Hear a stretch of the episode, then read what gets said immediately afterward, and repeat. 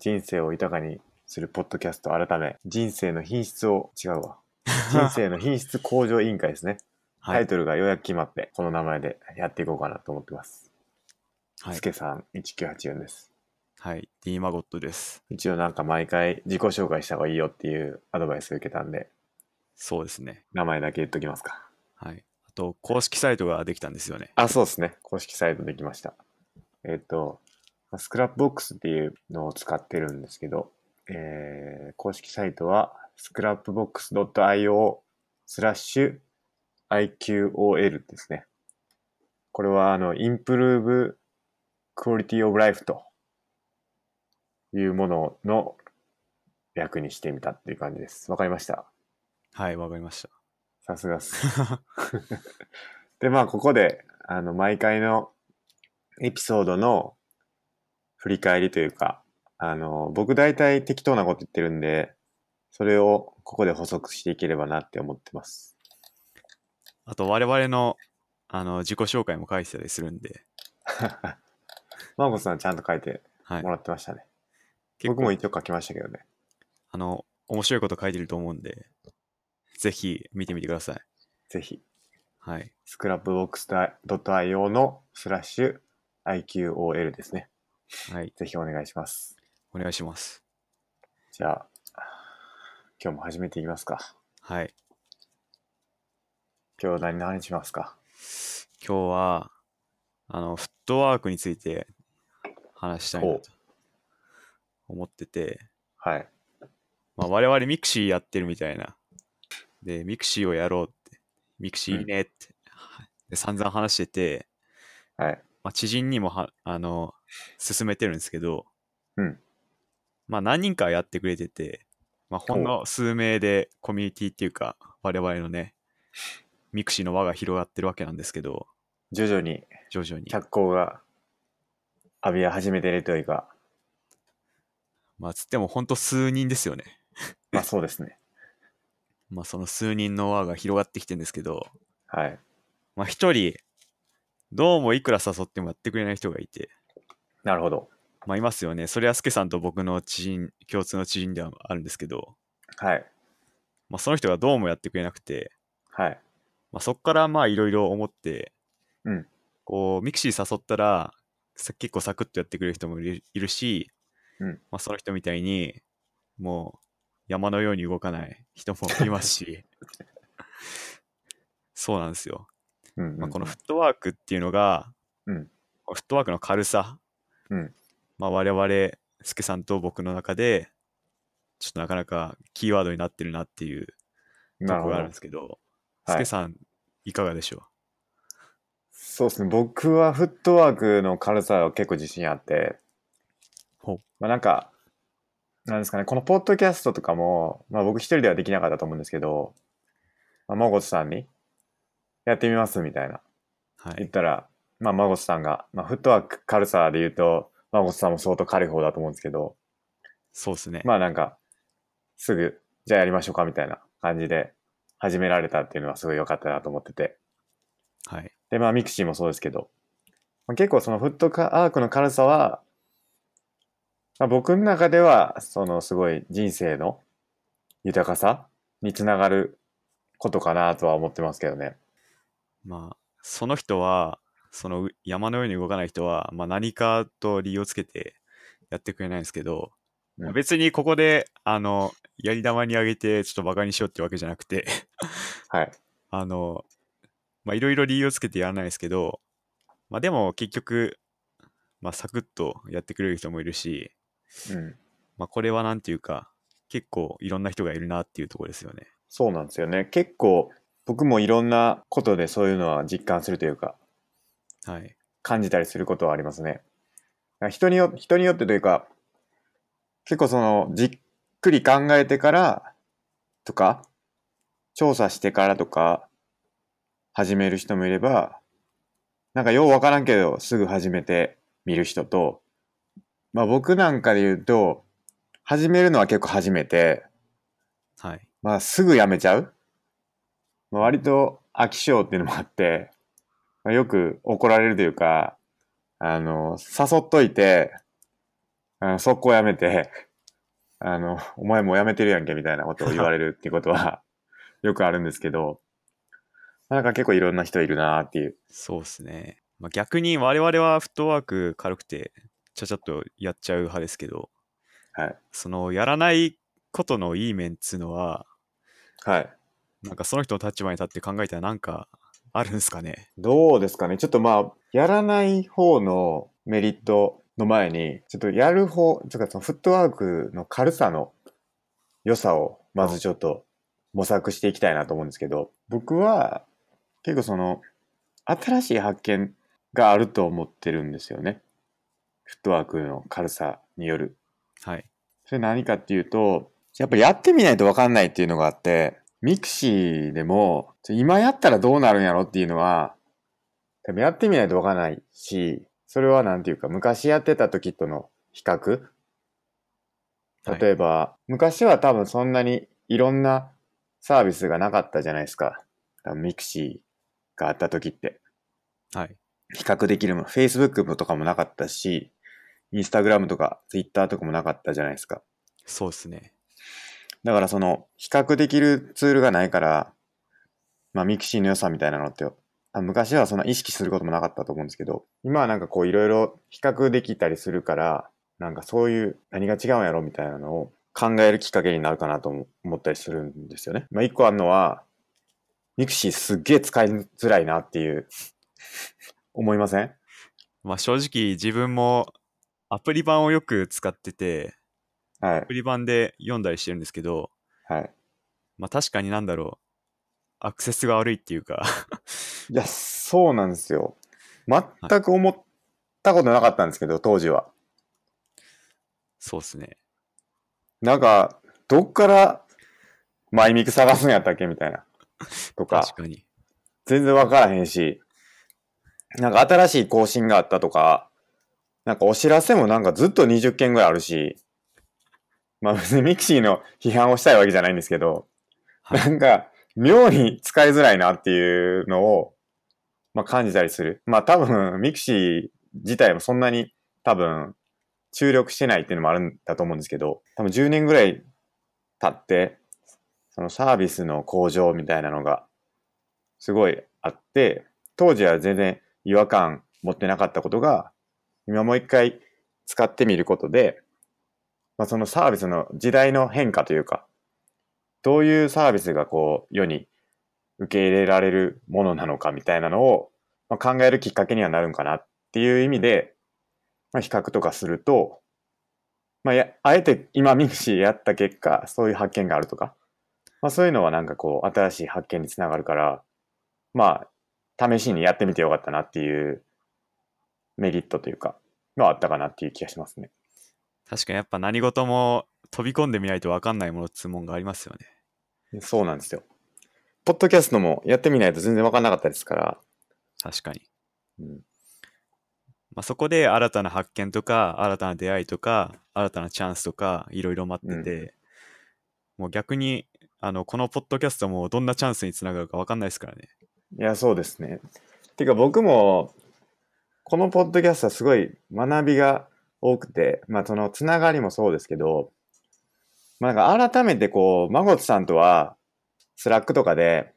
会話してるんですけど、そんなになんかこう、じっくりと一つのテーマ話し合うみたいなことってないと思ってて、まあなかったんですけど、多分。はい。そういう機会になって、で、僕はこう、すごい思考が深まってる。まあ、浅いですけど、僕。 全然浅いんですけど、まあなんか僕の中では少なくとも、なんかいろいろ答え、前回のやつとかもすごい僕の中ではいろいろ発見があって、そういう新しい発見につながってるっていうのは、まあやってみてよかったなっていう気がしますね。確かに。まあこのポッドキャストを通じて、まあ、聞いてくれる人とか、まあ、ちょいちょい近くにいて、まあ、そういう人から感想とか話いろいろしてもらって、あ、この人こんなもんが好きだったんだとか、まあ、こういう考えしてるんだなとか、意外と日常のスラックとかでの、なんていうか、日常の会話だけだと、お互い分かってないとこが見えてきて、まあ、それが、なんていうか、今回、ポッドキャストやってみて、まあ、最初当初は予期してなかった新たな発見っていうか、チャンスに、もうすでにつながってるんじゃないかなっていう気はしますよね。そうですね、まさに。はい。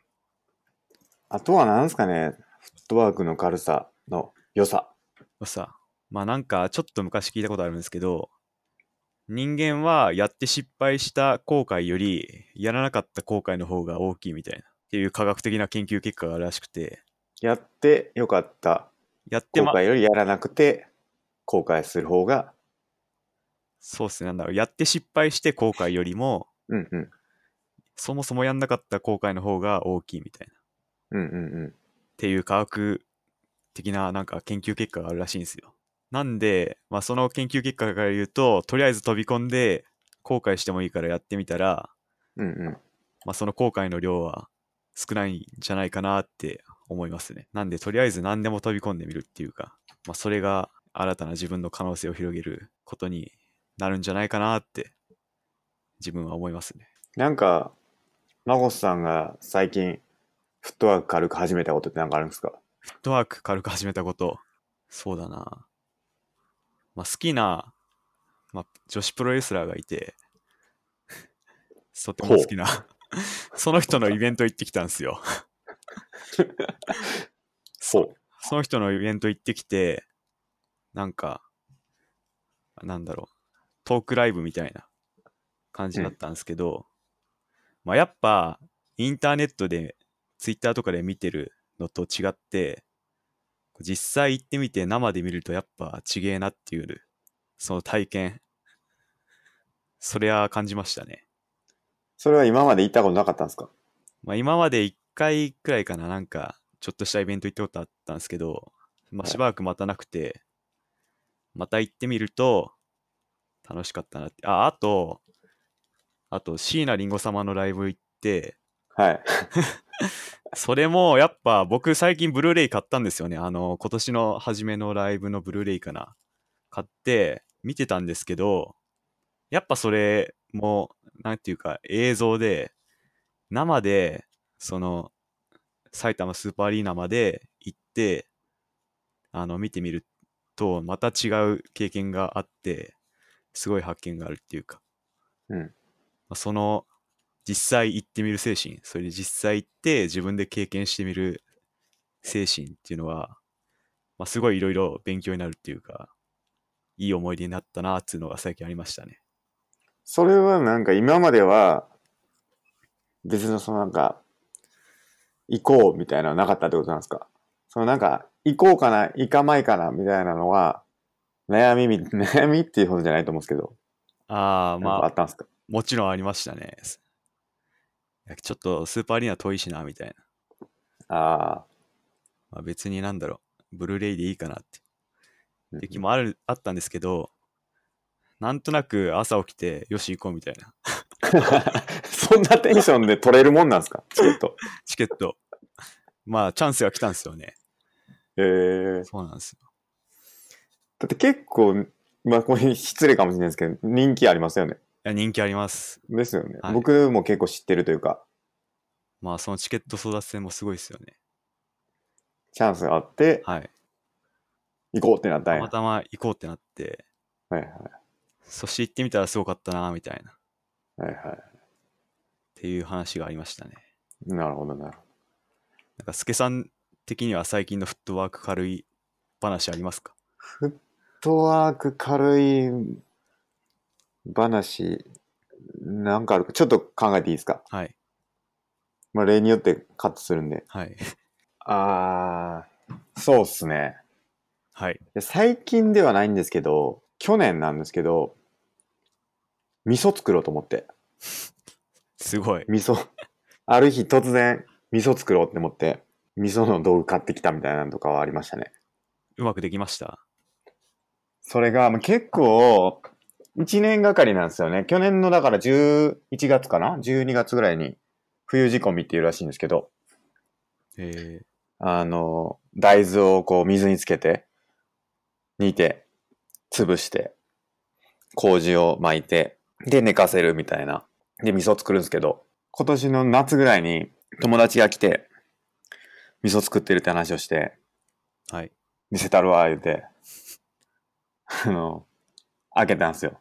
は来い。た。はい。めっちゃカビしてて。あうん青いなんかね、白カビはいいらしいんですよ。でも青カビがね、生えてて、はい。もう、ショックで、次の日寝込ん寝込んだんですけど、それはなんかカビ菌でやられたんじゃないかって言われたんですけど、まあなんかすごいカビててショックやなーと思って、ネットで調べたら、大丈夫やと。大丈夫。うん、取ればいいと。えあの、上の方だけ、そのカビのところだけ取って、おけば別に問題ないと。下の方まではちゃん、行ってないから、大丈夫やって言うんで。でもやっぱショックなんで、そっからもう全く開けなかったんですよ。あの、味噌。ー、はい。で、この前、10月の終わり頃に、味噌できたな、思って、開けてみたんですよ。はいしたら、カビなくなってたんですよ。おおどうやら、まあ、僕の予想なんですけど、味噌、味噌の菌が、カビ食べたんちゃうかなと思って。ー。ああ、でもそりゃ正しいと思いますよ。あ、ほんまっすかあの、味噌って食中毒とか一切発生した事例がないらしいんですよね。へあの味噌の中にいる菌が最強すぎて、え。へえ。そういう食中毒の菌とかを全部殺してくれるらしくて、あ、そうなんですか。なんでカビ、普通の悪いカビとかも退治したんじゃないですかね、多分。なるほど。いや、もうめちゃくちゃ綺麗になってて、まあ、一応その、なんていうのかな、和紙で、あの、蓋するんですよ。あの、普通はキッチンペーパーなんですけど、その、国宝の人が作ったっていう和紙で、蓋して、はい。それで、あの、やってたんですけど、その和紙にはちょっと、なんていうか、白カビみたいなのが生えてたんですけど、それをこう、ペリってこう、剥がせたら、あの、なくなってました。なくなってましたっていうか、もう、綺麗に、味噌色になって、その、ちなみにですけど、はい。その国宝の和紙って何か意味があるんですかなんかすごいいや、クオリティが高い和紙を使ってる みたいな。あの、1000円ぐらいかなもうちょっとしたかないや、1000円ぐらいするんですけど、で、なんかその、味噌が空気で、空気、っていうかその、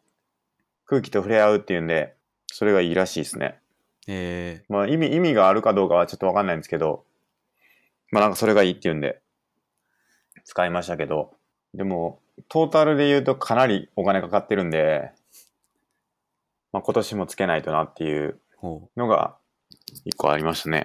ちなみにその味噌で何か料理とかしたんですかえっと、まだっす。まだ。ちょっと、 大丈夫かなっていうのがあって。食べても大丈夫かなっていうことです。そうそうですね。なんか味噌の、カビはなくなったとはいえ、ほんまかなっていうのがあって、まだちょっと本格使用はしてないですね。まあ軽く団子に、鶏団子に入れてみたりとか、そういうので食べましたけど、味噌汁とかはまだしてないですね。じゃあ、それ、食べたらレポ、ポッドキャスト内で。そうですね。ななんか味噌は、だから作ってみていろいろ発見があって、やっぱり、味噌って、 こうやってできるんやなっていう、あああ、の、発見にはなりましたよね。やっぱり。その味噌作りの学びになったと。味噌作りはやっぱりこう、大変というか、時間かかるし、なんか、友人に言ったら、なんか、ホットクックっていう、あるらしいんですよ。ホットクックって知ってますいや、知らないです。あの、材料とかを入れとくと、その大根とか、煮物とかを作るのに、まあ、自動で、あの、調理してくれるっていう。ああ、調理器具みたいな。そうです、そうです。調理、自動調理器具ですね。えまあなんかそれが便利っていう話で、それの話をまたやりたいんですけど、それで味噌はなんか一晩でできるって書いてるらしいんですー、よ。一晩。そう、大豆から。マジだっすか、からその、一年かけて作ってるけど、うちやったら一晩でできるでって言われたんですよね。なるほど。まあでもそこの差って絶対あるはずなんですよね。一晩で作った味噌と一年かけて作った味噌。まあそういうはい。ことを知ることができるんじゃないかなっていう。その一晩味噌は、ちゃんと味噌になるんですかねどうなんですかね非常になんか個人的には聞いただけだと疑わしいんですけど。ちゃんと発行するんかなっていうのもありますよね。そういうなんか思いつきでフットワーク軽く始めるっていうのは結構ありますね、よく。まあでも今回もそんな学びになって、なんか身になってるっていうか、そうですね、味噌作ったことありますっていうと、なかなかいないかなっていう。確かに。なんかいい話題になりますね。うん。大変やねって言われて終わるっていうことは、まあ大体 多いんですけど。まあ味噌はそんな感じかな。味噌の話はこれカットかもな。で、まあ、結構良い面はあると思うんですけど、フットワーク軽いっていうのは。はい。悪い面は、フットワーク軽いと悪い面っていうと、やっぱりすぐやるから、やらないのに比べるとやっぱ時間を使うっていう問題がありますよね。じ一つ。時間を食ってしまうと。そうです。なるほど。で味噌作りも僕は2日かけて作って、で、1年間スペース占有してるわけですよ。その2日、もし味噌作らんと別のことやってたら、その2日は有効に使えたんじゃないかっていう面もあるんかなっていう。っていうのが一つ。まあ、何でもかんでも手出してやっていくと、やっぱりこう、時間がなくなっていく。例えば、フットワーク軽く誘われたら全部の飲み会行くみたいな話とかもあると思うんですけど、まあそういう時間がどんどんどんどん削られていくっていうのが、まああるんかなって。まあリスクとリターンはありますよね。うん。まあ、特にあの飲み会とか絶対お金食うと思うんで、そうですね。まあ、そのリスクリターンは考慮する必要は絶対あるかなとは思いますね。まあ、味噌も材料費やら何やらかかってるとそうですね。思いますまあ、ひょっとしたら死ぬかもしれないですからね。下手したら。なんか変な菌で、味噌食って死ん、まあでも味噌食って死んだ人ってあんまりいないかもしれないですけど。まあ、いないですね、多分。まあ、逆に、まあ、話戻りますけど、ミクシーは全然お金かかんないですよね。うん、そうですね。まあ時間だけ、時間。うん、まあ、時間もあるとしたら。時間も言うてそんなかかんないと思うんですよね。まあそうですね味。噌作りに比べ一日はい。数分ないしはもう数秒ぐらいで終わるかもしれないですね。まあ、日記書かなければ、たまにちょろっと覗いて終わりだし、書い日記書いても、まあ、長くても30分くらいで書けるし、はい。ミクシーは非常に、なんていうか、リスクがないっていうか、低コスト。うんうん、まあアカウント作るだけやったらほんまに何もないですよね。そうですね、そうなんですよ。だからミクシーは、ぜひやっていただきたいんですけど、やってくれない人もいるというところですね。まあ、で、そもそも言うと、自分、忙しいって言わないようにしてるんですよね。忙しいっていう言葉を使わないようにしてて、うんうんうん。で、なぜかというと、スケさんが前回ちょろっと言ってた、あの、セネカっていう哲学者の言葉で、我々は短い時間を持っているのではない。実はその多くを消費しているのであると。人生は十分に長く、その全体が有効に費やされるならば、最も偉大なことをも完成できるほど豊富に与えられているっていう。まあうん結局は、つまるとこう、我々は時間を無駄にしてるんだと。なんで、自分が忙しいんじゃなくて、忙しいと思うのであれば、あの、そもそも自分が時間を浪費してるんじゃないかっていう考えを僕は持ってて、うん。まあ、そりゃ、その、セネカの文章を読んで思ったんですけど、うん。それすけさんどうですかなんか、忙しいっていうのは気持ちの持ちようってことなんですかね。気持ちの持ちよう、もしくは、もうそもそも無駄な時間を使いすぎてるってことじゃないかなって。で、今の文脈でいくと、そのミクシーをするかミクシーしないかっていうのがあるわけじゃないですか。はい。で、ミクシーをしない時間と、ミクシーをする時間を、なん、なんて言ったらいいんかな。その、だからミクシーをするっていうのだけで考えると、それを浪費と捉えるのか、そのミクシーをしない時間を浪費と捉えるのかみたいな比較になるんですかね。 なるほど。まあ、確かにそういう観点もあるかもしれないですね。まあ、自分は思ったのは、まあ、ミクシー、そんな浪費だと、まあ、そもそも浪費なのかどうかってすごい難しい議論かもしれないですけど、はいはい。結構我々はミクシーをやったことでいろんな発見があって、お互いのことを知れたりうん。してるわけなんで、そんな浪費だとは思わないですよね。なるほどなるほど。はい、でそもそもをたどると、まあ、セネカ風に言うともっと我々は時間の使い方が下手で、うん。例えば10分でできるものを100分かけてやってたりとか、うんうんうん。多分セネカはそういうことを言ってると思うんですよね。なんでちゃんとしたあの手順なり時間の使い方でその100分のかかってたものを10分でやれば90分できるわなんか時間ができるわけで、まあ、そこの90分で例えばミクシーやるなりなんか違うことをやってみるなりして、なるほど。まあ、そのストアセネカの考えをもっとたどるとそのもっと時間の使い方を効率的にして偉大なことをしなさいとうんうんこの人生で偉大偉大な大きなことを成し遂げなさいってことをセネカは言ってるわけですよね。だからつまり、ミクシーをする時間もないほど時間がないって言ってるのは有効にというかその浪費に時間を向けてしまっていてそうなってしまってるんじゃないかっていうことですかね多分今の。だかそうですね。そういうことだと思います。らつまり他の時間をもっと圧縮して浪費に向けるんじゃなくていい時間の使い方をして最も偉大なミクシーを書くとはい、いうことに時間を使うべきじゃないかと。多分まあ我々の観点から言うとセネカ風に言うとそういうことだと思いますね。セネカは、僕もセネカこの人生の短さについてって本を読んで、すごいいいこと言ってるなと思って。まあその同じような意見というか、すごい面白いなと思ったのは、多忙な人はダメって結構言ってるなと思ってて、そのなんかさっき言ってた、マゴスさんが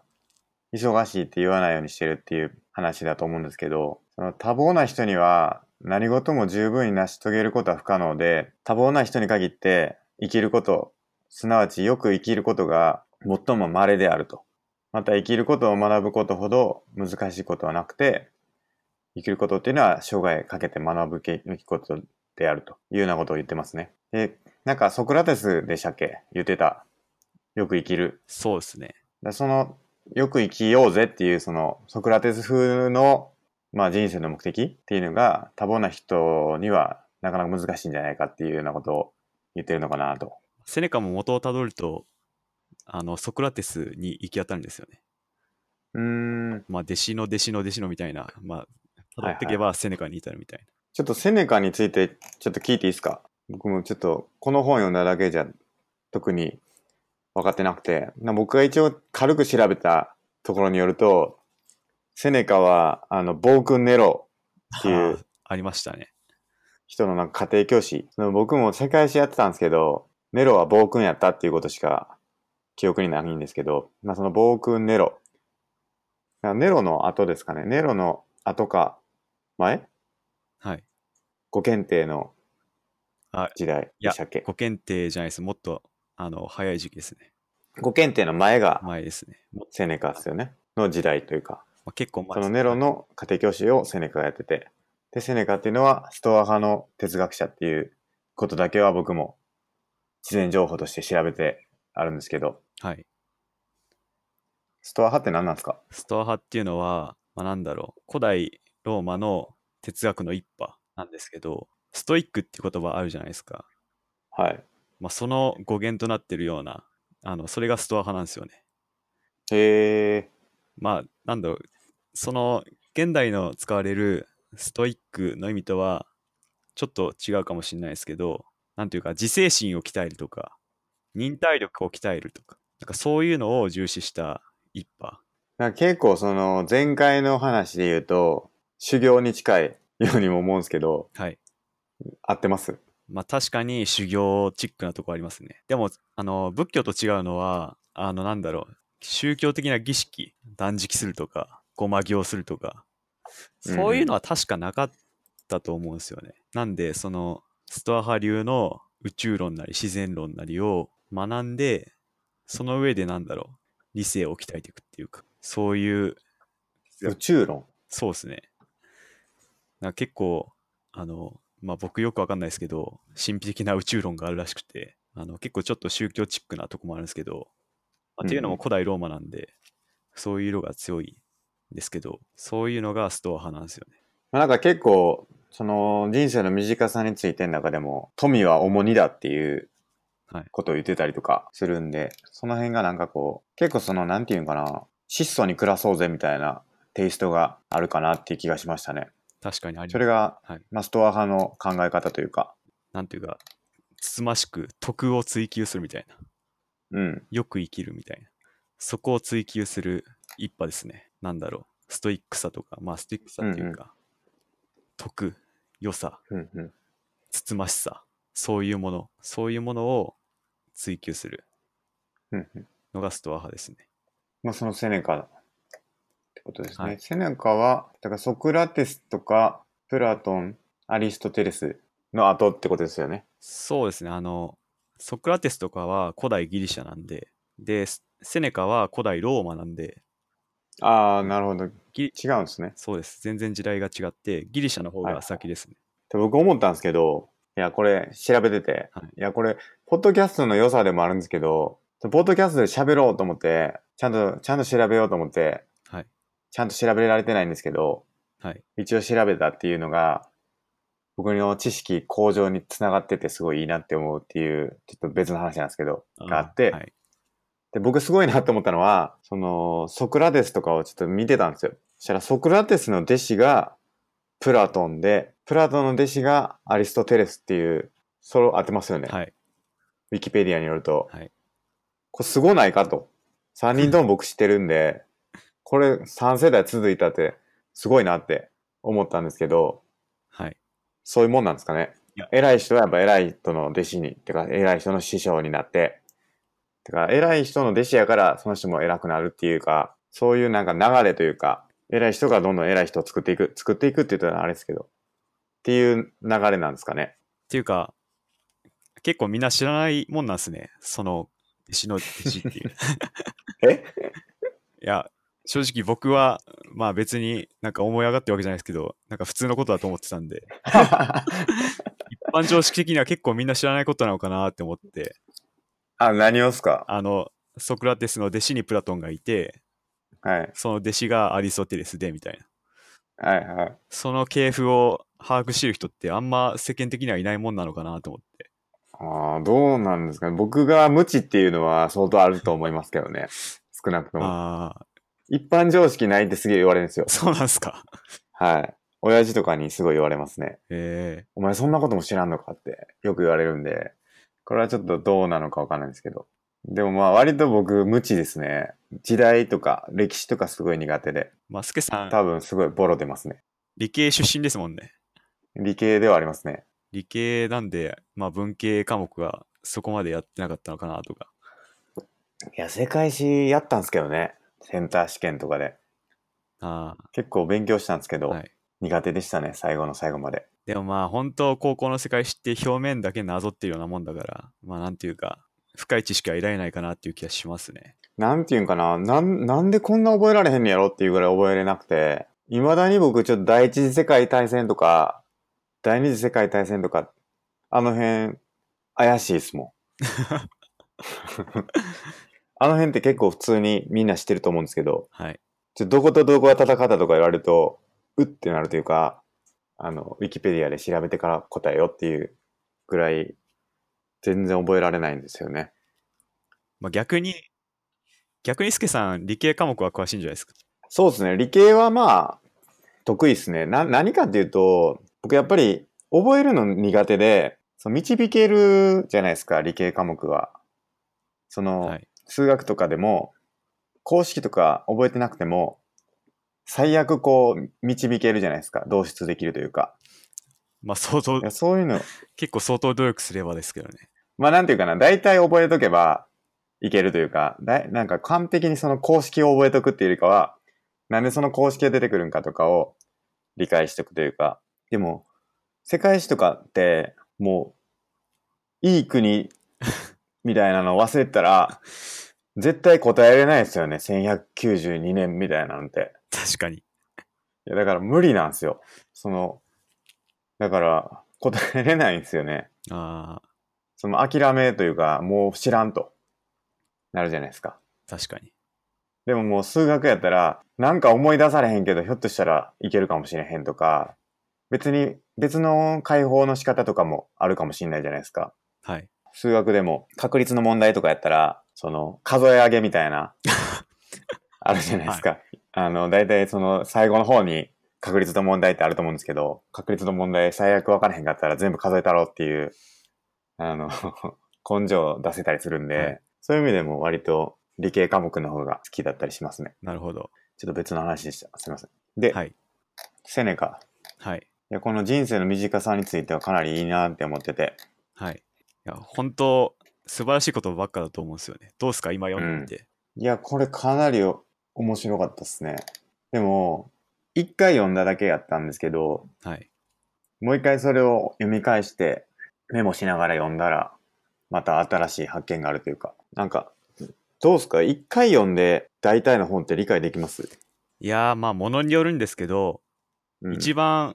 なんていうか、究極のっていうか、偏った例としては、哲学書とかすっげえ難しくて、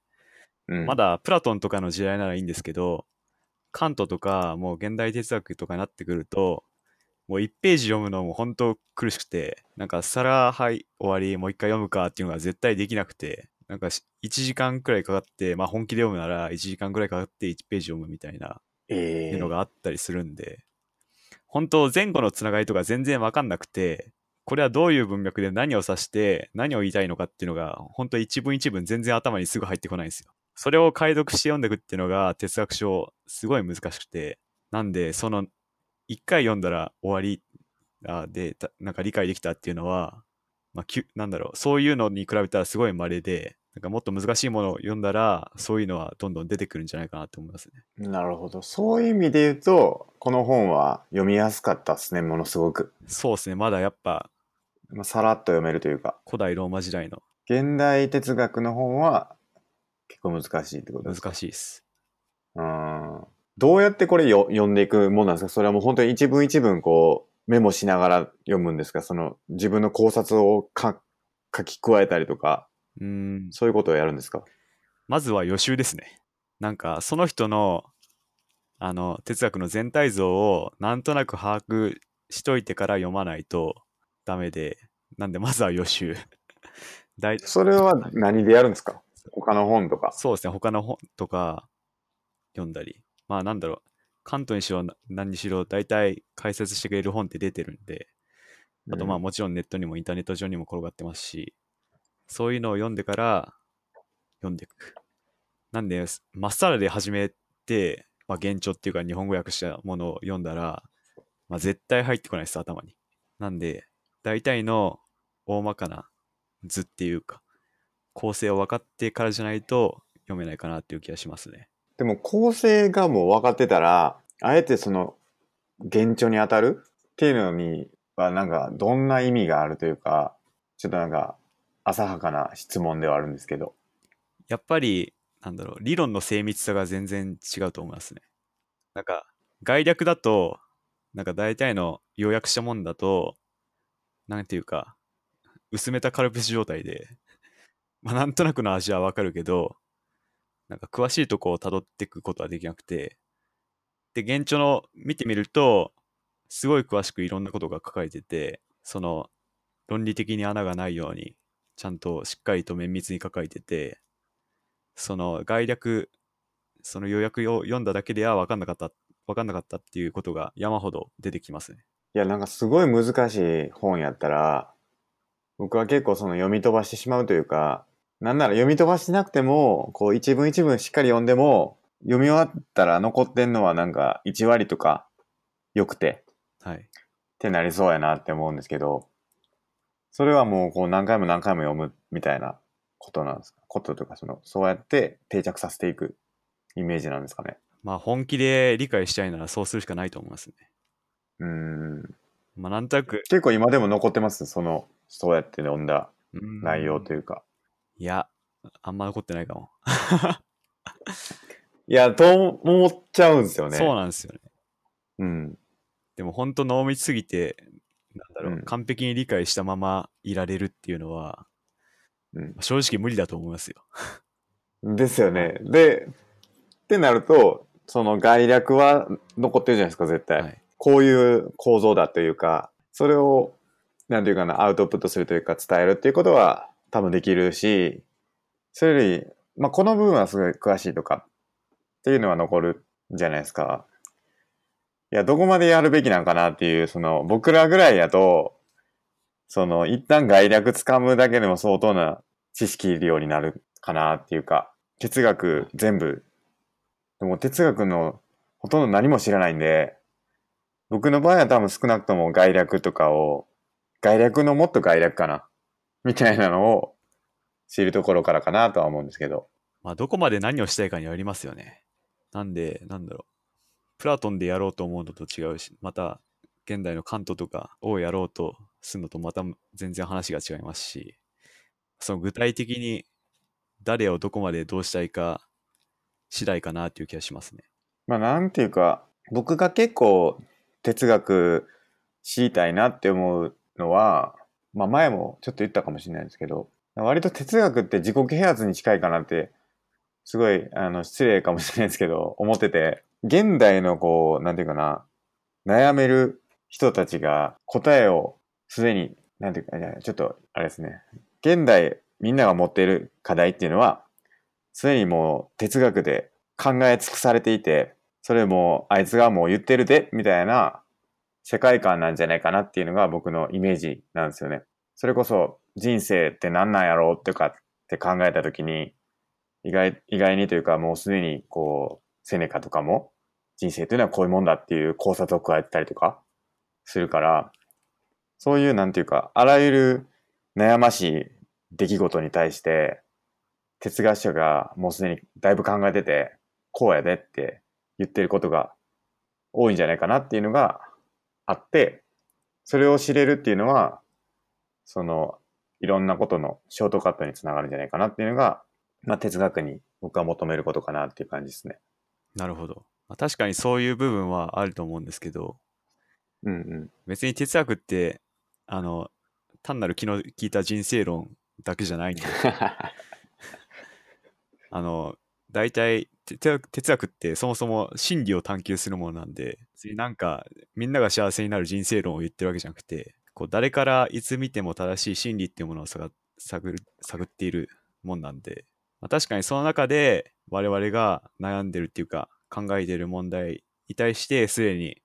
鋭い考えが哲学の歴史上に存在するっていうことは十分あり得ると思いますね。真理の探求って何なんですかね難しいですね。まあでもよく言われるのは真理の探求をしてる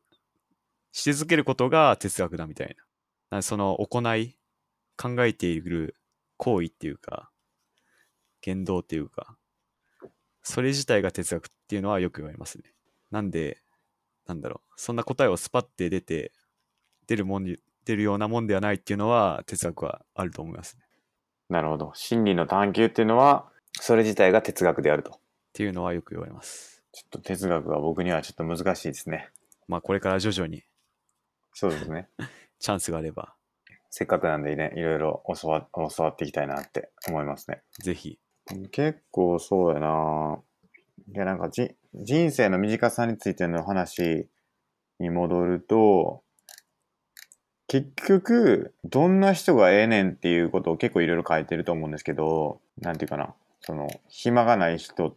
は良くないよみたいなこと書いてると思うんですけど、はい。要は多忙、多忙じゃない、多忙な人はダメで、いとまがあるって書いてますけど、どういう人がいとまがある人なんかっていうことを書いてるじゃないですか。はいで例えば将棋とか、なんか日光で体焦がすとか、はいそんなことに熱中して人生を浪費する連中もいると。なんか多くの些細なことを楽しんでいる者たちも、いともなる人間ではないってめちゃくちゃ批判してるんですけど、はい。もうこの時代に、 僕が思うんだな、この時代に将棋ってあったんすねっていう。将棋ってもっと最近やと思ったんですけど、ちょっと本本論とは関係ないんですけど、セネカの時代に将棋ってあったんやっていうのが僕思ったんですけど、将棋の歴史ってご存知ですか確か、まあ、調べてないんでこれも微妙ですけど、なんか、インドら辺でできて、それが東西に広まったんじゃなかったでしたっけなんかそんなようなこと書いてあるウィキペディアに、なんか将棋の起源は、チャトランガやったかなはい。なんかそういう名前のものが起源で、みたいなこと書いてましたね。全然関係ないんであれですけど。まあ、多分チェスの元祖みたいなもんが当時あったんじゃないですか。うん。多分。あえてここで将棋って書いてるのが、不思議な感じやなと思って、チェスじゃなくて将棋なんやなっていうかあ、チェスの方が現代なのかなまあちょっとわかんないですけど。まあ、それは役者が意訳したのか、ああ、なるほど。はいで、まあなんかこういうのは良くないよって書いてて、で、何やったらええねんっていうのが、結局そのなんか、英知に専念する者のみが、いとものある人間だって言ってて、このようなもののみが生きていると言うべきであるって言ってますね。まあでも前のポッドキャストの結論から言うと、うん、それも随分偏ってんなっていう気がしますねそうっすよね。 別に日焼けしてでもいいじゃんって将棋やっててもいいじゃんって、そうっすね。日焼けサロはンい、行ってもいいじゃないかってことですよね。その本人が納得してんならいいじゃんって僕は思っちゃいますけどねそうっすよね。だからこれが、なんていうかな、これが全部全て正しいっていうよりかは、まあ、こういう考え方もあるよねっていうことを考えながら、はいなんか結構今を生きろみたいなことを結構言ってて、はいなんか過去と現在と将来っていう3つの人生に分けられるけど、なんか過去がすごい大事だみたいなことを結構言ってますね。過去と今か。はいで未来がそんな大事じゃないみたいなこと言ってて、まあ、そんな大事じゃないってあれですけど、だから結局未来っていうのが来るのか来ないのか分からんから、そんなんをこう待ち焦がれたりとか、60歳になったらこれしようとか、その来るかも保証されてないようなことに期待を持って、明日に依存して今日を失うのは良くないよ、みたいなことを書いてましたね。なるほど今を生きるか、まあ、それもある意味なんだろう今を肯定して生きるみたいなそういうところにちょっと通じてるかもしれないですね、で、なんか結構その過去をちゃんと振り返れよっていうことを書いてて、はいこれはこの前の僕らのポッドキャストにつながるなとは思うんですけど、はいちゃんと日記書く。日記書けとは書いてなかったですけど、日記書いて、その、日記書いてと書いてないんであれですけど、あの、過去をちゃんと振り返れるようにしないといけなくて、振り返るに値する過去を持てと。多忙な人っていうのは、現在を点で生きているので、長さを感じることができなくて、振り返るべき過去があれば、人生に厚みが生まれるよっていう。じゃあそれを今の我々に置き換えると、ミクシーを書いて、過去をたまれ、ためろと。そうですね。僕はそう思ってます。確かにそう読めますね。だからセネカはミクシー派ってことなんですよ 言ってみれば。確かに。そんな感じかな。まあ、この本結構すごい良かったですね。なんでぜひ、まあ、僕もなんだかんだしっかり読んだことないかもな、セネカの本。大体しか知らないですけど。これと、もう一個が心の平成だったかな。はいはい。についてと、幸福、なんだっけ。幸福な人生についてですね。はい。カントの話していいですかいきなりでかい話が来ましたね。僕のカントの情報を言っていいですか、はい。カントっていうのは、はい。習慣の神様って言われてるあっていはう話なんですけど、あ。はい。有名ですよね、多分。有名かな有名です有名。有名ですよね。はい関東の散歩の時間があまりにも正確すぎて、それで時計の狂いを直したってはい。言われるっていう。 まあでもそれはなんだろう。単に関東の生活習慣の話であって、関東の思想にはほとんど影響がないと思うんですけど。別に関東すげえなと思って。別に哲学そんなどこ見回しても毎日規則正しく行きましょうなんて一言も書いてないですから、ね、関東。はい関東の哲学は規則正しい習慣こそが正しい。いやそんなこと一言も言ってないと思います僕が記憶そうなん記です憶かで。ははいイマヌエル・カント。そうですでカントがその散歩を一回だけなんか休んだことがあったらしくてへそれはえ。なぜかというとルソーの「エミール」を読んでたかららしいですよほっていうの確かあったはずうななんで、なんでおそ、あまりにも熱中したってことらですしかいですす素晴らしい本だったらしいですよルソーのかんあエエミールですね。エミールっていう、なんだろう、教育に関する本かえー、メモしときます。な。はい。で、この僕結構習慣の話はいつかしたいんですけど、はい。天才たちの日課っていう本があって、ほう。それが今年読んだ中で一番面白かった本なんですけど、これはいろんな、いろんな天才たちがどんな生活を送ってるんかっていう、あの、ことばっかり書かれてる本で、何時に起きた、何時に寝た、みたいな、その毎日どういう生活を送ってるかっていうのだけをまとめた本なんですよね。で、これで結構人によって違うなって思いつつ、結構印象的だったのが、結構作家とか芸術家の人が多いんですけど、出てくる人の中には。そのインスピレーションが湧いてくるまで待つみたいなことを、なんか言うじゃないですか。まあ言われるというか、なんか何かするのにインスピレーションが湧いてこうへんかな、みたいなとか、湧い湧かへんかな、みたいなって、まあ言うと思うんですけど、なんかあんまりそんな芸術家とかは、そういうことはあんま言ってなくて、はい。インスピレーションは湧いてくるのを待つんじゃなくて、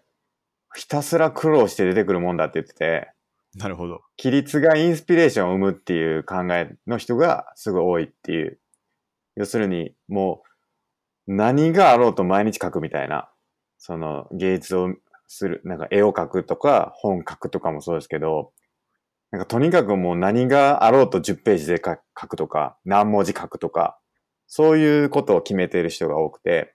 そういうことをすることによって、苦悩しながら生み出している人がすごい多いなっていうのがありましたね。なんかやっぱりそういう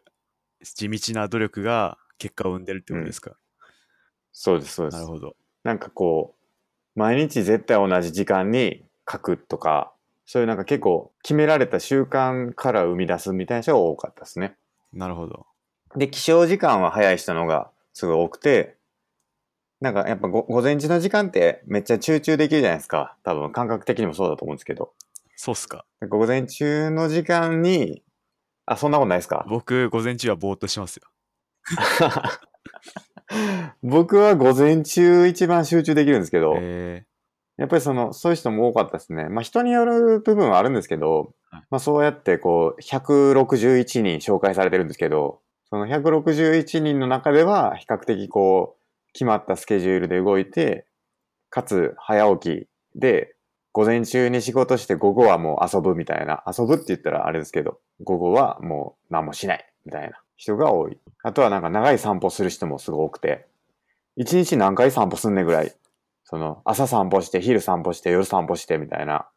すごい散歩する人が多い。まあ、昔は多分やることなかったんやろうなっていうのが僕の感想なんですけど。ーあ結構昔の人の話を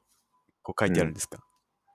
あ、そうです。でも結構現代の人もいたかな。えーまあでも割と昔の人が多いですね。散歩か。散歩しないっすね。散歩1時間以上かけて散歩するとか、言ってる人がいましたね。でも、村上春樹とかも出てくるんで、この本の中には。まあ比較的最近の人も多いですね。まあちょっと我々みたいな会社員とそういう小説家とかは全然状況が違うかもしれないですね。そうですね。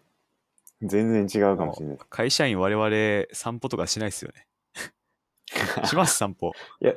や、僕はね、できるだけするようにしますね。えー昼、飯食った時とか。ああ、出社した時とかもっすか。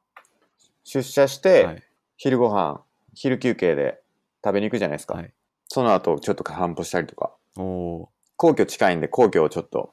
ぶらーっと行ったりとかー。。えー、僕全然しないっすね。あ、しないですか。休みの日も全然しないっすね。散歩はいいっすよ。散歩の良さって何ですかいや、それはね、前回、真帆さんが言ってた、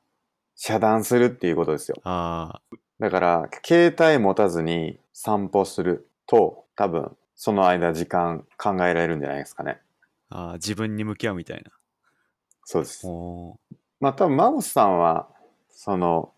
布団の中でできるって言ってたじゃないですか。そうですね。僕は寝ちゃうんで、散歩の時間は割とそういう時間にできるかなって感じします。えーあまあ僕も格闘技しにジム行くときはある意味散歩みたいになってるかもしれないですね。うんうんうん。なんだろう。いろいろ考えて今日どんな技使おうかなみたいな。はいはそういえば最近こんな技学んだなみたいな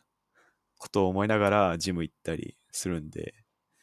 まあ、ある意味散歩みたいな状況になってるかもしれないですね。い。散歩は結構お面白かったな。おーあともう薬とタバコめっちゃやる人多い ですね。あと酒ああ、ちょっと芸術家系は多いかもしれないですね。多分、えサルトルって哲学者っすよね。はいサルトルはもうなんかめっちゃ飲むなっていうか、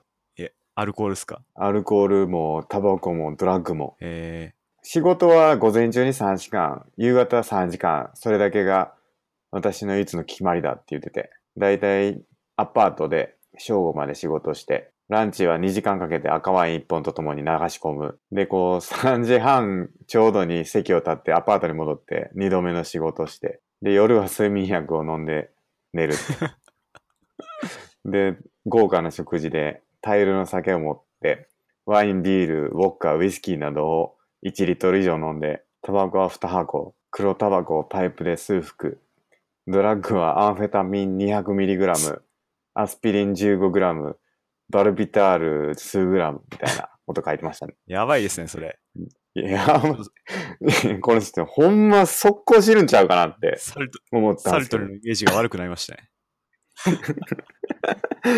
で、僕がコメントしてるんですけど、意外と長生きってコメントしてて、体強かったからな。 75歳まで生きてますね。それでそんな生きるって相当ナチュラルいにや、そうですよ。強いですね、体が。うん。で、豪華な食事とるし、みたいな。はい。いや、すごいなっていう。 なんかこういうのを知るのは面白いですよね。なるほど。っていう意味で、この本は割とおすすめです。ちょっともう一回題名いいですか天才たちの日課。ちょっと僕もチャンスがあったらチェックしますね。ぜひそ。のサルトルのとこだけでも読みたいです。 多分哲学者も結構いっぱい出てきたはずっすね。えー、カントとかも。カントも出てきましたねうん。あとは誰だろう。僕が名前見て、この人が哲学者かどうかっていうのがわからないっていう、ちょっと、天才たちの日課。ぜひ。はい。ちょチェックしてみます。こんな感じかな。今日は1時間14分。この後ちょっとサウナの話したかったんですけど、サウナ。それちょっとまたっすね。